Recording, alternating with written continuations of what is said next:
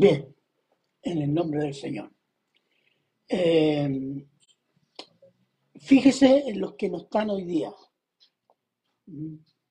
y propóngase esta semana orar por ellos, los que no vinieron hoy día. Cada uno de nosotros sabe quién falta hoy día, entonces diga, esta semana voy a orar por este hermano o esta hermana. Tal vez no vienen por algún problema, entonces es bueno pensar eso, decir, bueno, a lo mejor no quieren venir más, también, hay que saberlo, ¿no? Así que oremos por eso. Pero antes, esta semana digo. Como decía el hermano Ricardo, decir, este mes es el mes de la Biblia y vamos a referirnos a cuatro aspectos de la Biblia. Uno que es revelación, y el que toca hoy día es inspiración. ¿Qué es lo que es la inspiración? Ah, es como decir, hoy estoy inspirado, voy a escribir un poema. ¿No? Otro dice, esa canción es una canción inspirada. Gracias, hermano. Es una canción inspirada. O también cuando estamos enamorados, esta mujer me inspira. Y usamos casi indiscriminadamente esa palabra. Pero, ¿qué es la inspiración? Hay una definición del diccionario que dice así, escúchela atentamente. La inspiración es un estado emocional subjetivo, repentino, efímero, en el que de manera concentrada experimentamos sentido y tras el que generalmente nos vemos motivados a actuar. ¿Entendió? No, yo tampoco. Traduzcámoslo. Algo alguien que produce un estado emocional interno, repentino pero pasajero, que nos hace experimentar, sentir algo, este sentir algo nos motiva a actuar, a hacer algo es un estado emocional, casi casi un trance emocional que nos transporta hasta para hacer algo bueno y a veces algo malo. La inspiración humana, o esta, esta sensación de inspiración, es limitada. Es limitada eh, porque es de duración temporal, pasajera, y produce cosas temporales y cosas pasajeras. La Biblia, la Biblia que es la palabra de Dios, también declara que esa palabra es inspirada por el Espíritu de Dios. Pero esta inspiración por el Espíritu de Dios, porque viene de Dios, es diferente a la inspiración humana. ¿Qué es la inspiración de Dios?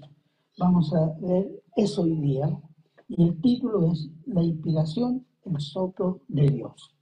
Y vamos a estar con el versículo central, segunda de Timoteo 3, 16. Oremos. Padre bueno, eterno y misericordioso Señor, le damos gracias Señor porque podemos exponer su palabra, enseñar de la Biblia y pensando, Señor, y creyendo que su palabra nos edifica, nos amonesta, nos construye de adentro hacia afuera en el carácter de Cristo. Pedimos y rogamos esta bendición hoy día en el nombre de Cristo Jesús. Amén. Bien, si alguien quiere tomar nota, ahí va quedando, y como esto va siendo grabado, así que lo pueden ver. La palabra inspiración es una palabra de origen latín. Es un, es un compuesto. Dice la, la introducción, la primera letra, in, que significa dentro.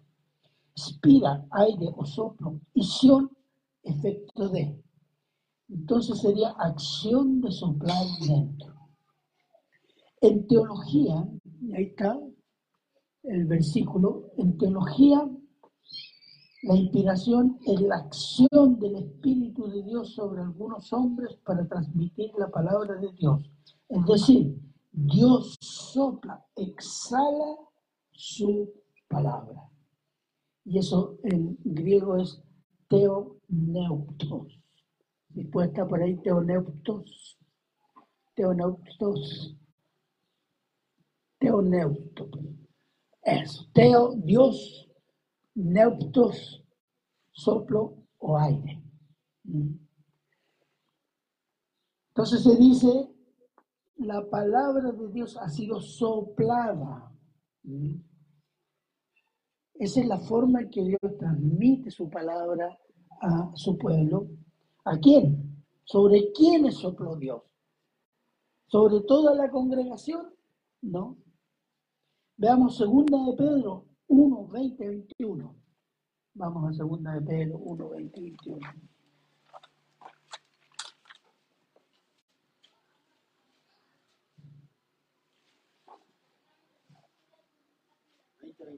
Sí. Entendiendo primero esto, que ninguna profecía de la Escritura es de interpretación privada. Versículo 21.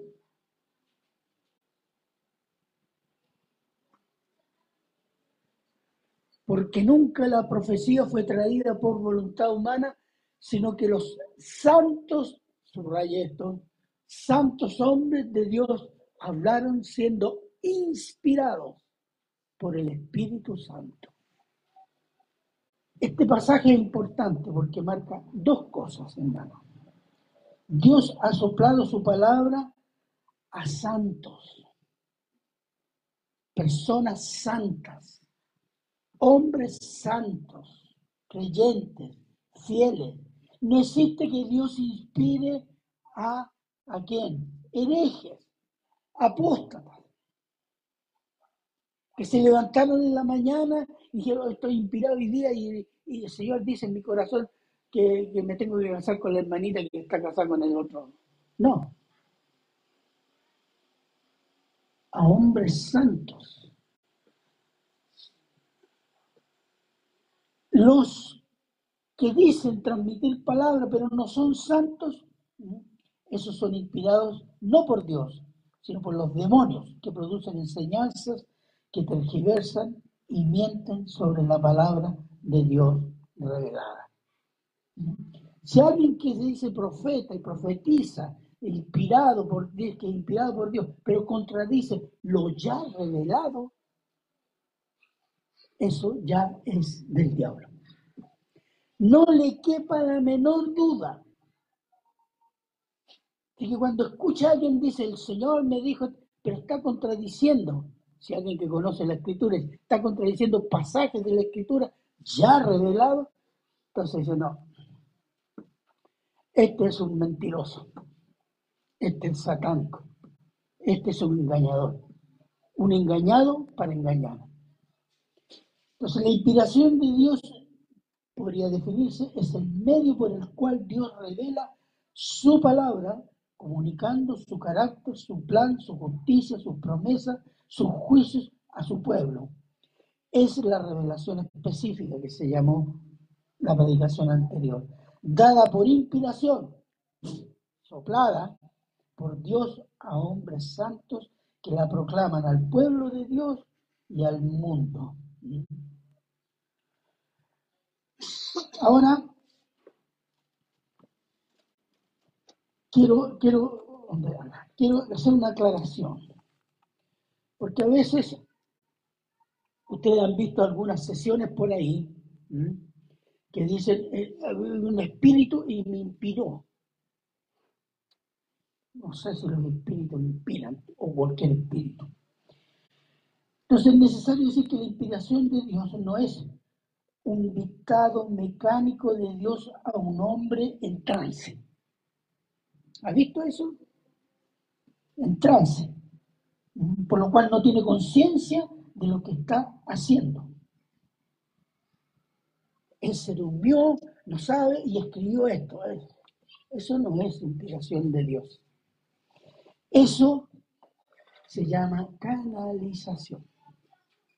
Y la canalización es practicada por el espiritismo. El que recibe la canalización se llama medium, no se llama inspirado. Y es una diferencia bastante grande, no solo de contenido, sino también de la forma. La inspiración de Dios es un soplo santo que no cambia o violenta el carácter del receptor. Las visiones, sueños o palabras no le hacen perder la conciencia. Y respeta esta inspiración, la persona usa la cultura y los talentos del receptor. Así tenemos escritos, narrativas, otros son poemas, otros son epístolas, que es una categoría de escritura en la antigüedad, y otros son eminentemente proféticos. Por ejemplo, Isaías era culto y erudito, era un intelectual, muy culto y erudito. Y Amós, en cambio, era un campesino. El apóstol Pablo era un erudito de la ley y hablaba varios idiomas de su tiempo. Y el apóstol Pedro era un pescador. Pero todos fueron inspirados por Dios, que usó sus personas, sus características para inspirarlos escribir y comunicar su palabra.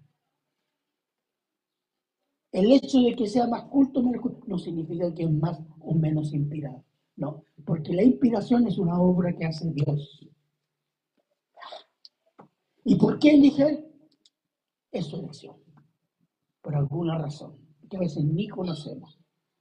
¿Por qué elige un campesino?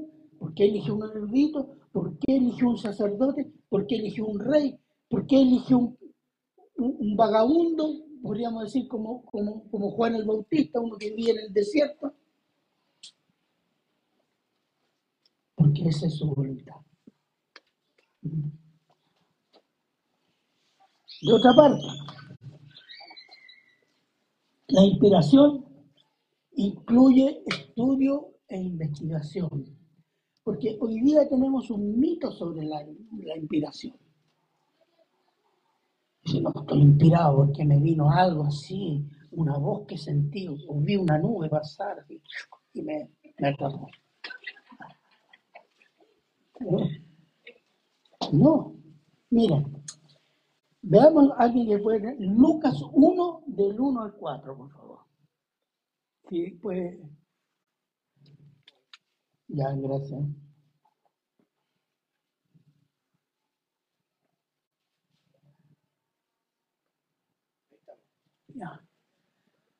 Puesto que ya muchos han tratado de poner en orden la historia de las cosas que entre nosotros han sido ciertísimas, tal como nos la enseñaron los que desde el principio lo vieron con sus ojos y fueron ministros de la palabra, me ha parecido también a mí, después de haber investigado con diligencia todas las cosas desde su origen, vamos al 4, escribírtelas por orden, oh excelentísimo Teófilo. Ese es el Evangelio de Juan, perdón, de Lucas. Podríamos... sí, gracias. Para que conozcas bien la verdad de las cosas en las cuales has sido instruido. Podemos decir que el Evangelio de Lucas no es inspirado porque ahí hubo investigación, hubo estudio, entrevistas a los testigos de primera mano que vieron a Cristo. No inspirado, es inspirado. Es inspirado. Porque la inspiración no excluye el estudio, no excluye la investigación, no excluye la oración. Incluye todo eso.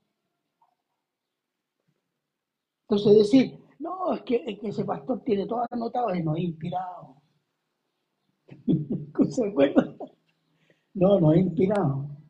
En cambio el otro que dice, abre la Biblia y dice, el dedo, es el dedo mágico, aquí, y salió la concordancia. Va a predicar la concordancia. No, eso no es inspiración. Eso es tontera. Eso es tontera. Ahora la pregunta es, ¿qué es lo que es inspirado? ¿Su palabra o el receptor?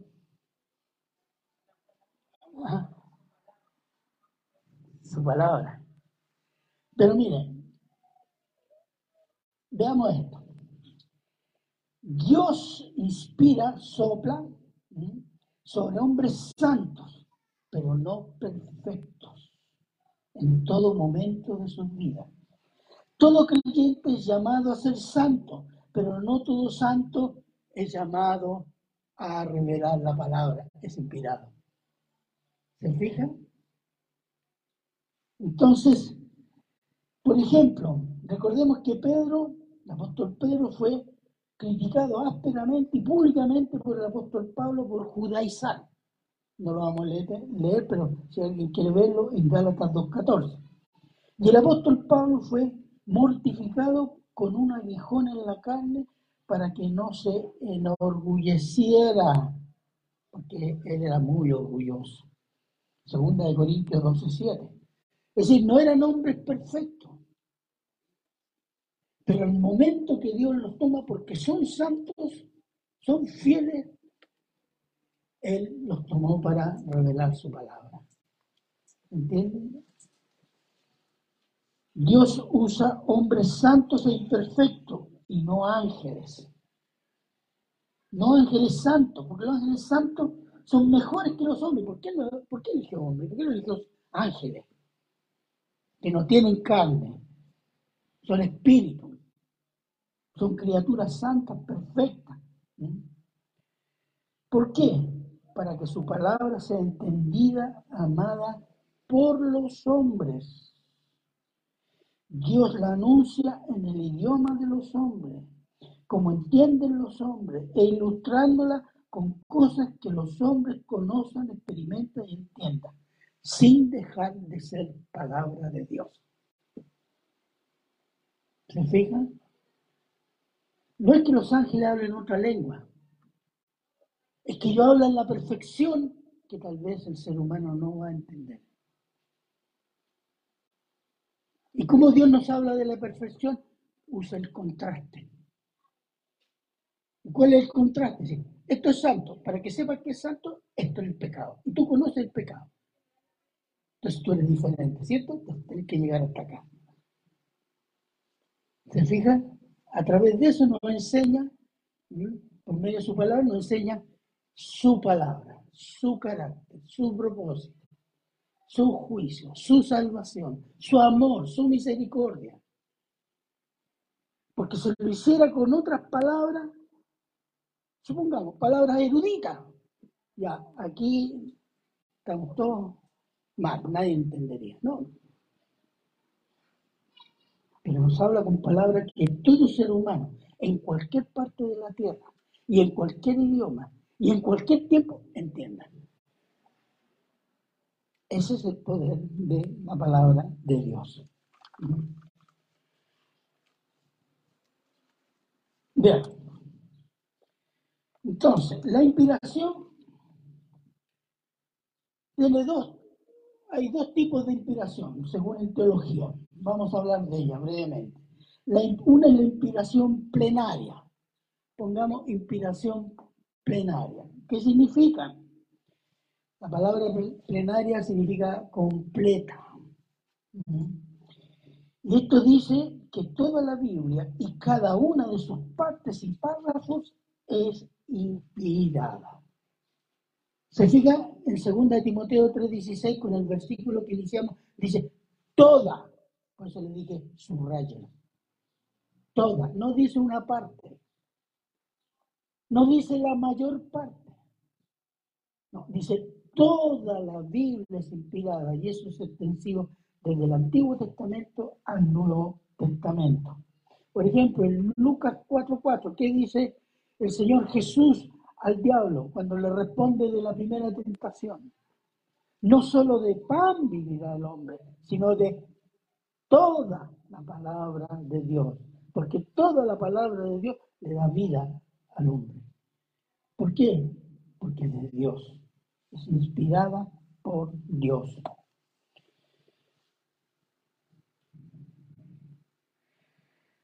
Bueno, la pregunta es, y aquí le quiero, a le quiero hacer una advertencia. Cuando dicen, no toda la palabra de Dios es inspirada, y sobre todo, y quiero referirme a dar una referencia. Cuando se habla del tema del pastorado de la mujer. Entonces se dice, no, es que esos pasajes del apóstol Pablo son culturales. O sea, se refieren a una situación de ese tiempo. No son inspiradas esas palabras. Entonces, segunda de Timoteo 3:16 te equivocas. No toda la escritura es inspirada por Dios. Hay una parte sobre las mujeres, el pastoral, que no es inspirada, es cultural. ¿Se fija? ¿Y quién decide lo que es inspirado y lo que no es inspirado? Lo que a mí me gusta, eso es inspirado. Lo que a mí no me gusta, eso no es inspirado. Y ese es el problema de muchos teólogos, que no creen en algo porque no creen en ello, dicen que no es inspirado. ¿Mm? Entonces, realmente es una batalla que se está dando en estos tiempos, desde hace mucho tiempo. ¿Mm? Reconocer que la Biblia es toda inspirada por Dios. ¿Mm? No fue escrita en ese tiempo, como insinúan algunos, para seres intelectualmente primitivos. No. El pecado de ayer es el mismo de hoy, ¿o no? El ejemplo, Dios exterminó Sodoma y Gomorra por el pecado de la homosexualidad. Hoy somos más civilizados, más tecnológicos, más avanzados. Y el pecado de la homosexualidad está cubriendo todas las naciones. Significa que Dios ahora no, porque estamos más avanzados, no lo va a castigar, lo va a castigar igual. El mundo va a ser una Sodoma y Gomorra. Y eso es lo que tenemos que entender. Entonces, es una inspiración plenaria. Segundo, la inspiración es verbal. ¿Qué significa? Que cada palabra de la escritura, digamos, cada palabra es inspirada por Dios. Vamos a ver, Salmo 12.6. 12.6.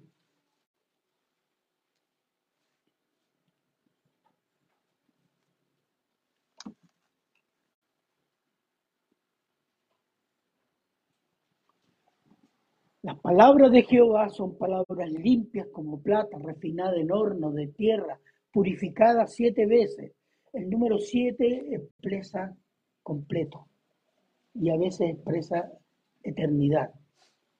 Entonces, es decir, la palabra de Dios es santa, siempre y eternamente limpia y santa. Dicen las palabras Después Mateo 5:18.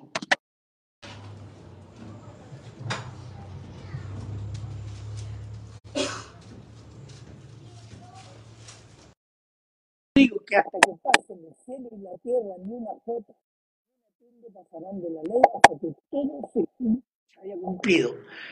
Fíjese, la jota y la tilde son los signos más pequeños del, del palabra de Dios, hasta lo más pequeño, lo más ínfimo, la J, la T, todo eso se va a cumplir. Porque es inspirado por Dios. No está diciendo, eh, porque eh, de cierto digo que pasa el cielo, ni un concepto, ni una idea, no, dice cada palabra.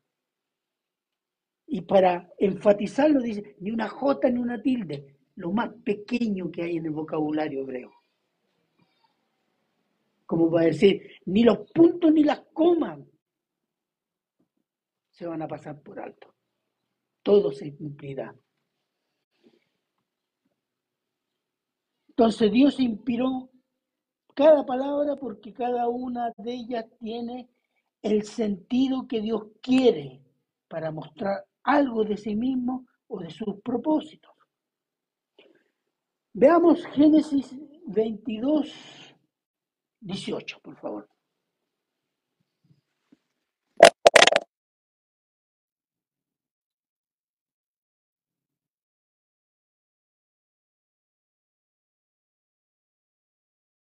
Dice, en tu simiente serán benditas todas las naciones de la tierra por cuanto obedeciste a mi voz. Veamos Gálatas 3:16.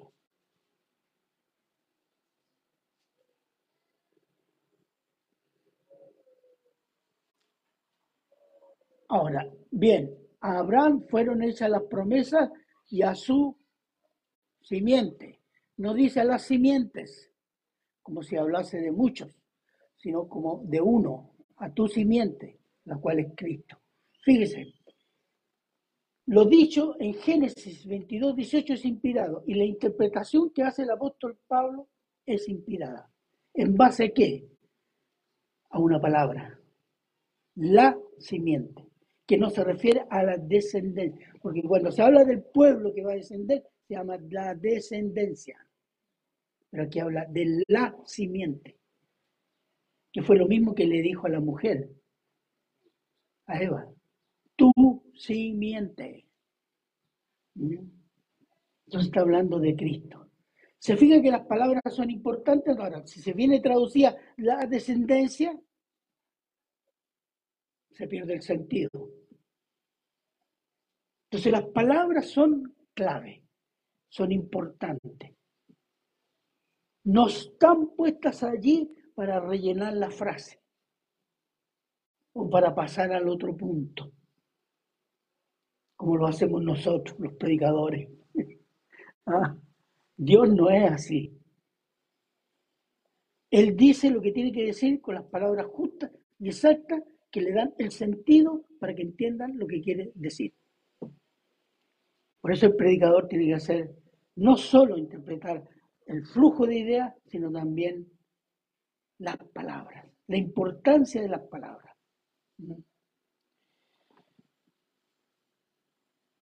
Un paréntesis. Cuando se declara que la escritura es inspirada por Dios en modo verbal y plenaria, se refiere a los manuscritos originales. Hermano, las traducciones no son inspiradas. Las traducciones pueden ser más correctas, menos correctas o verdaderos adulterios teológicos, pero no son inspirados.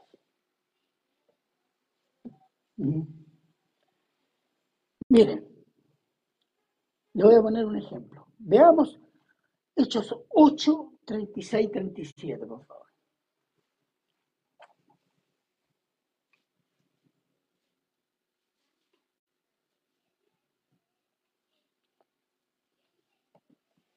¿Qué dice?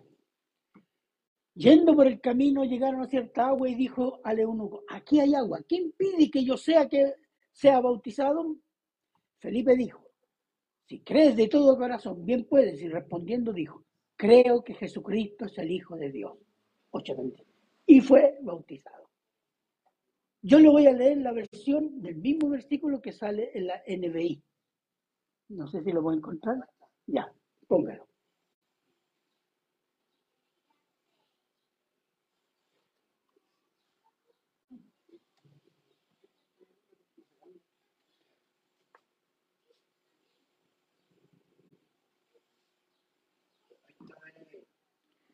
En la NBI, yendo por el camino, llegaron a cierta agua y dijo el eunuco, aquí hay agua, ¿qué impide que yo sea bautizado? 37. El 37 está omitido en esta Ya, pero ponga lo que hay. No, no hay nada. No hay nada. No. Yo le voy a decir lo que dice. Claro. Ellos omiten el versículo 37. ¿Qué dice el versículo 37?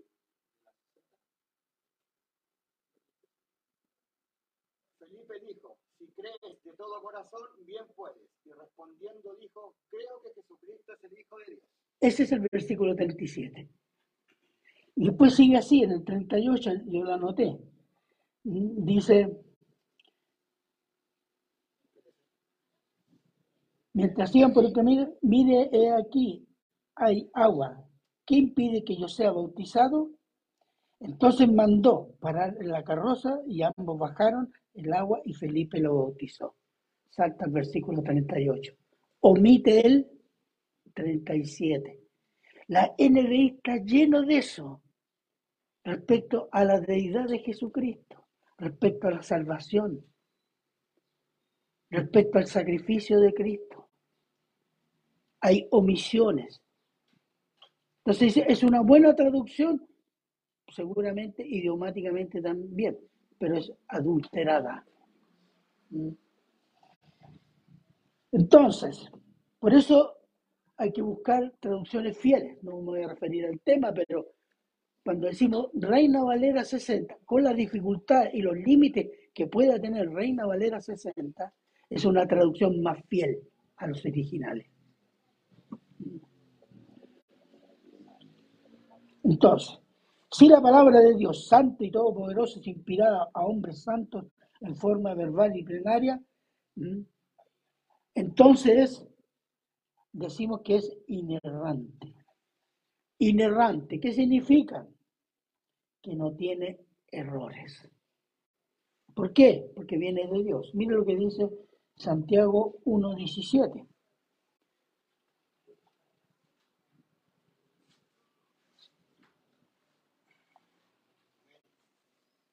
Santiago 1.17.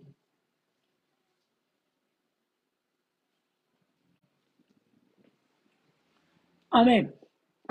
Toda buena dádiva y todo don perfecto desciende de lo alto, del Padre de las luces, en el cual no hay mudanza ni sombra de variación. O sea, si la palabra de Dios es un bien de Dios para su pueblo, dice, no hay mudanza, cambio, sombra, algo oscuro, de variación. No, es perfecta, es limpia, es santa, es correcta. Y en Juan 17, 17 dice, santifícalos en tú, tu palabra es verdad. Es tan buena que cuando la palabra la asumimos, nos santifica. Gloria a Dios. Además es infalible. ¿Qué significa? Que segura y cumple su propósito u objetivo. Veamos Isaías 55, 11.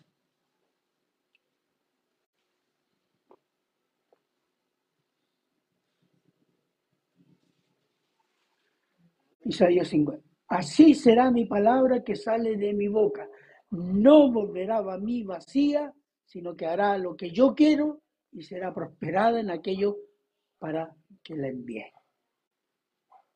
La palabra de Dios siempre cumple el propósito.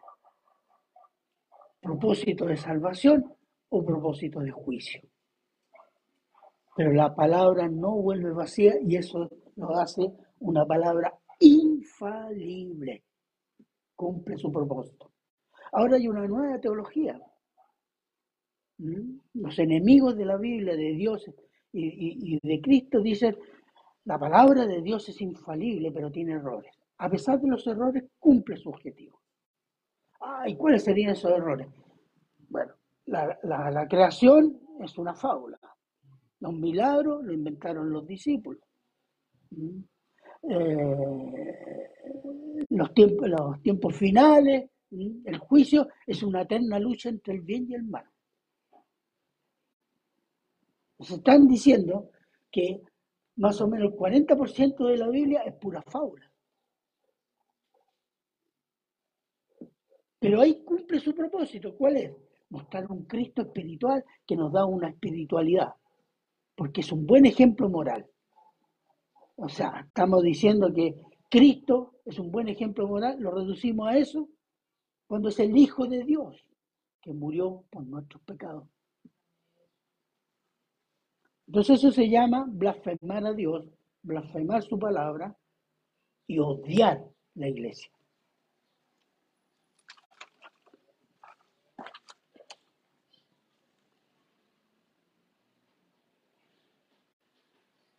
Entonces,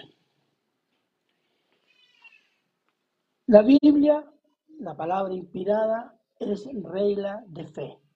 Cuando dice regla de fe, ¿qué significa? Es mandato, hermano. No es una proposición que usted puede dejar, pensarla, eh, optarla o tomar. No, es, una, es un mandato imperativo. Regla de fe. Josué 1.7.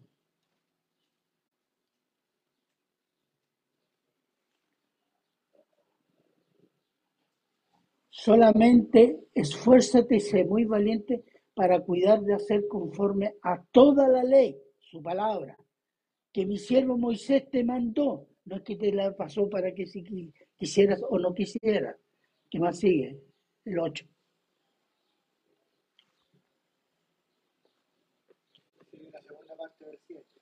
Ya. No te apartes de ella, no te apartes de ella ni a diestra ni a siniestra, para que seas prosperado en todas las cosas que emprendas.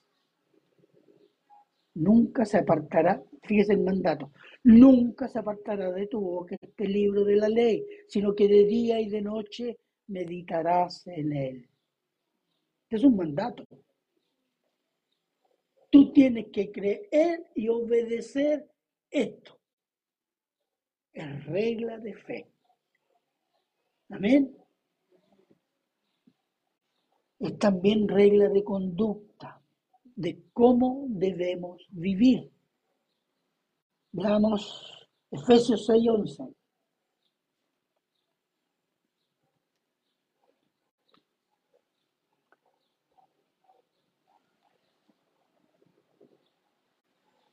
6.11, gracias. Vestidos de toda la armadura de Dios. No dice, hijos míos, si ustedes quieren, vístanse de toda la armadura de Dios. ¿Dice eso? No. Para que podáis estar firmes contra las acechanzas del diablo. Claro, cortito, sin posibilidades de equivocarse. ¿Mm? Es un mandato. Y cuando dice, por ejemplo, en Efesios 5, 18, sed llenos del Espíritu Santo, es un mandato. No dice, sean llenos cuando quieran, cuando tengan tiempo, o después del partido de fútbol, sean llenos del Espíritu Santo. No. Vivir llenos del Espíritu Santo. Y según Colosenses 3:16 es vivir saturados con la palabra de Dios. Además, es autoritativa en todo, subraye todo. Lo que dice, no solo en cuestiones de conducta, de fe o cuestiones morales o espirituales. La Biblia no es un libro científico, pero todo lo que habla respecto a la ciencia es verdad. La Biblia no es un libro de astronomía, pero todo lo que hablo de astronomía es verdad. La Biblia no es un libro de biología, pero cuando se refiere a la biología es verdad. ¿Mm? Veamos Isaías 40, 22.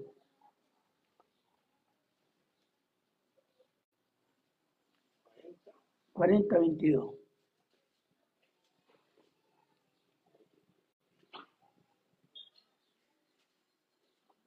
El profeta habla de Dios, Jehová dice, está sentado sobre el círculo de la tierra cuyos moradores son como langostas. En otras versiones dice, está sentado sobre la redondez de la tierra. Hermano, esto está escrito 700 años antes de la venida de Cristo. Y la ciencia humana después de 1492, después de Cristo, del primer viaje de Colón, empieza a sospechar que tal vez la Tierra es redonda. ¿Se fija? El hombre hace un descubrimiento que estaba en la Biblia. Y hay muchas cosas que están en la Biblia que el hombre descubrió después, como por ejemplo el lavado de manos de los judíos. Yo se los conté una vez. Un médico de Viena, cristiano, empieza a aplicar este método en el hospital y se le empieza a morir menos gente a él que a los demás médicos. Y se burlaron de él. ¿Por qué? Porque lo había sacado de la Biblia. Hoy día lavarse las manos es ley en medicina, en cualquier hospital, y es costumbre en el hogar. Pero ¿de dónde vino eso? De la Biblia, hermano. ¿Se fija? La Biblia es autoridad en todo lo que dice. Solo que los hombres no saben y a veces no creen.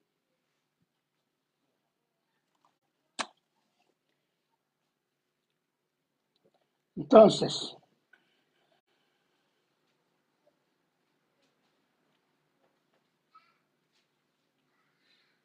entonces, Dios revela su palabra santa, inerrante, infalible, autoritativa, por medio de inspirar en modo verbal y plenario a hombres santos.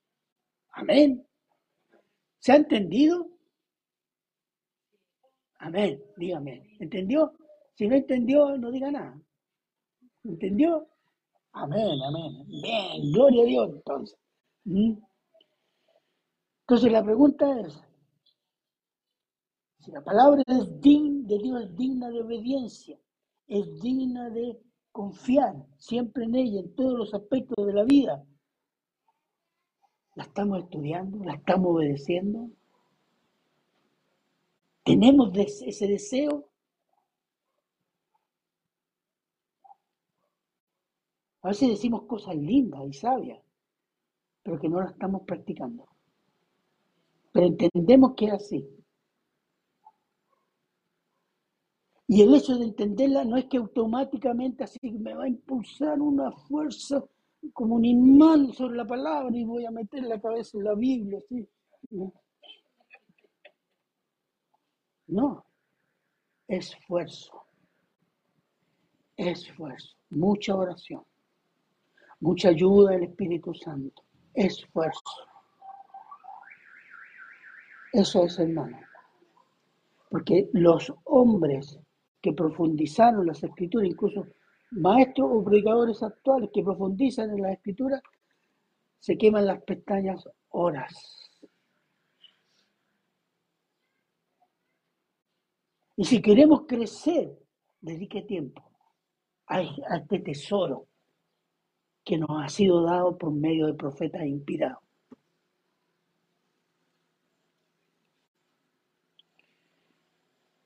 Veamos Salmo 138, 2.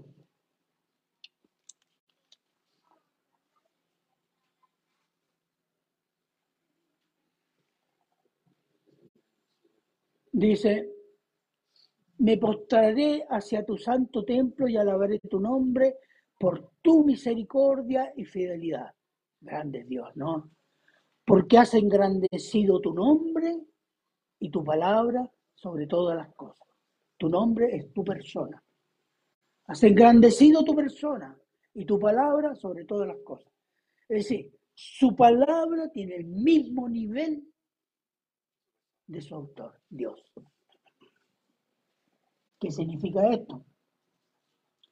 Significa que la palabra es santa porque Dios es santo. La, la palabra es poderosa porque Dios es poderoso. Es inerrante porque Dios es inerrante. Es infalible porque Dios es infalible.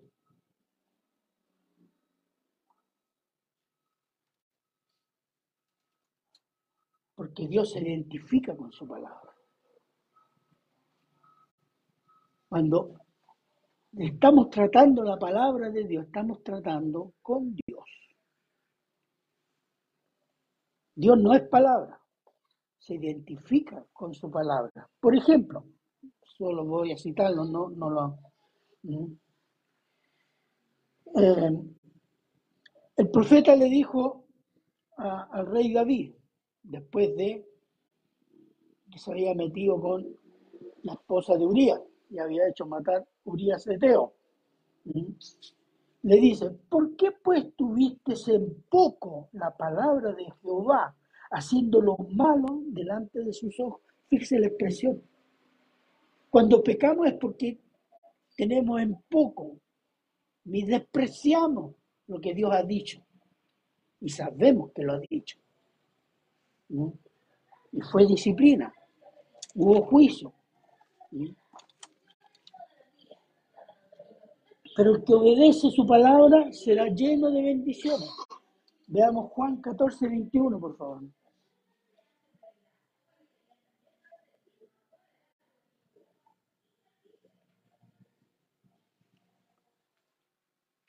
El que tiene mis mandamientos, mi palabra, mis ordenanzas, mis mandatos, y los guarda, es decir, los atesora para vivir por ellos, ese es el que me ama, es porque lo ama. Y el que me ama será amado por mi Padre, yo le amaré y me manifestaré a él. Seremos amados incondicionalmente por el Padre. Gracias a Cristo. Pero dice, me manifestaré a Él.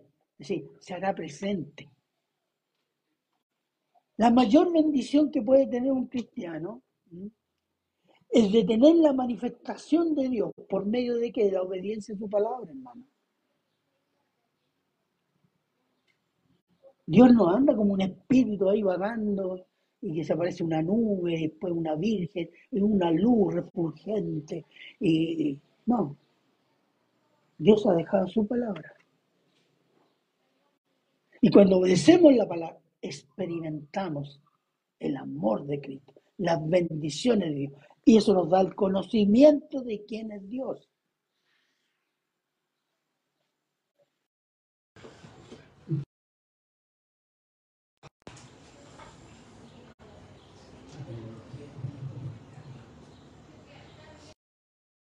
Ya para ir concluyendo ya, porque se me cae todo. Mm, bueno, la palabra de Dios inspirada va desde Génesis a Apocalipsis. Todo lo que hay ahí es inspirado por Dios. Mm. La Biblia es inspirada en 66 libros. No existe palabra de Dios inspirada fuera de los 66 libros. Martín Lutero decía, aunque lluevan milagros todos los días si están fuera de la Biblia, son herejía.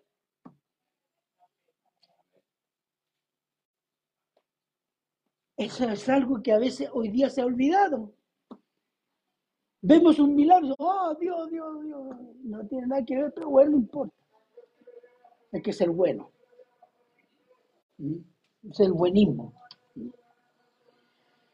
Podrán haber buenos estudios, buenos comentarios, análisis correctos sobre un libro o un pasaje de la escritura, pero no es palabra de Dios, no es inspiración. Es un buen aporte para el entendimiento de lo ya inspirado. Eso es. Si la, revelación ha sido concluida por Dios, entonces la inspiración también. Y aquí viene la otra pregunta. Entonces, ¿cómo Dios se comunica hoy con su pueblo? ¿Cómo comunica su palabra hoy? Ah, te dicen algunos, tenemos salmistas. Estos salmistas cantan pura herejía. ¿Mm? Y ganan plata. Ya, dice uno. O eh, hablar en lengua, en lengua. Eh, ¿Qué le reveló? No se entiende, no importa. Pero fue revelación. El Señor me reveló. Entonces, hermanos, lo que tenemos que entender, y aquí voy a terminar, es que el Dios, que ya cerró la revelación, por lo tanto, la inspiración, hoy día está hablando a su pueblo a través de la iluminación, que es el tema del próximo domingo. Amén. Amén. Oremos. Padre bueno, eterno y misericordioso Señor, le damos gracias, Señor, que podemos estudiar libremente su palabra y todo lo que ello implica, Señor. Gracias, Señor. Bendígala en nuestros corazones y se lo agradecemos en Cristo Jesús. Amén.